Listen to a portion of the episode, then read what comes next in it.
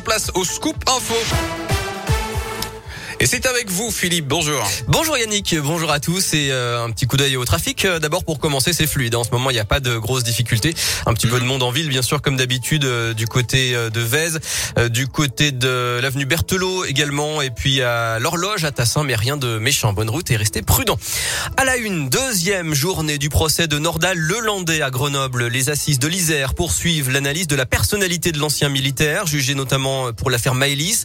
Ce matin, une ex-compagne a décrit des disputes assez violentes. Son frère Sven va témoigner ce mardi. Une école chauffée au biogaz à Lyon, c'est nouveau. La chaufferie du groupe scolaire Simone Signoret dans le 8e a été présentée ce matin. Elle fonctionne grâce à une énergie renouvelable du méthane 100% français produit par la fermentation de déchets agricoles.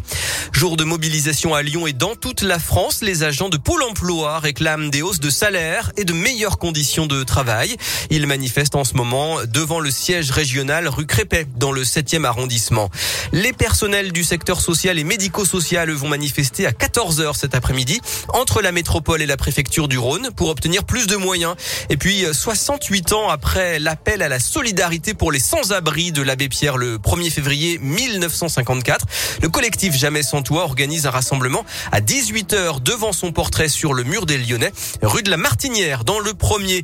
Et puis en bref, en France, une nouvelle étape pour la protection des personnes LGBT+. C'est officiel.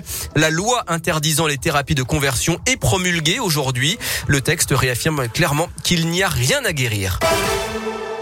Séance de rattrapage ce soir pour l'OL et l'OM. Les deux Olympiques se retrouvent à 21h à Dessine, à huis clos, pour rejouer le match de la 14e journée de Ligue 1, interrompu en novembre à cause d'un jet de bouteille sur Dimitri Payet. Le Brésilien Thiago Mendes veut remettre les pendules à l'heure.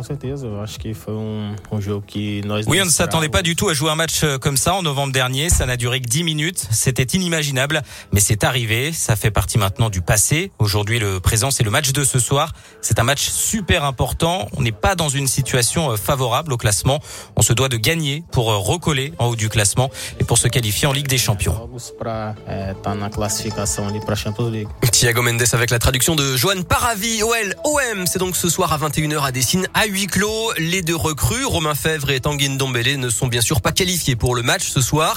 Côté départ, l'attaquant Slimani a pris la route du Sporting Portugal hier soir dans les derniers instants du mercato.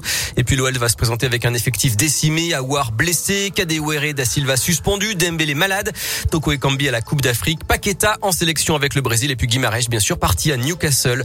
Enfin l'Euroleague de basket avec un match ce soir, L'Asvel joue sur le parquet de Fenerbahçe en Turquie, coup d'envoi 18h45.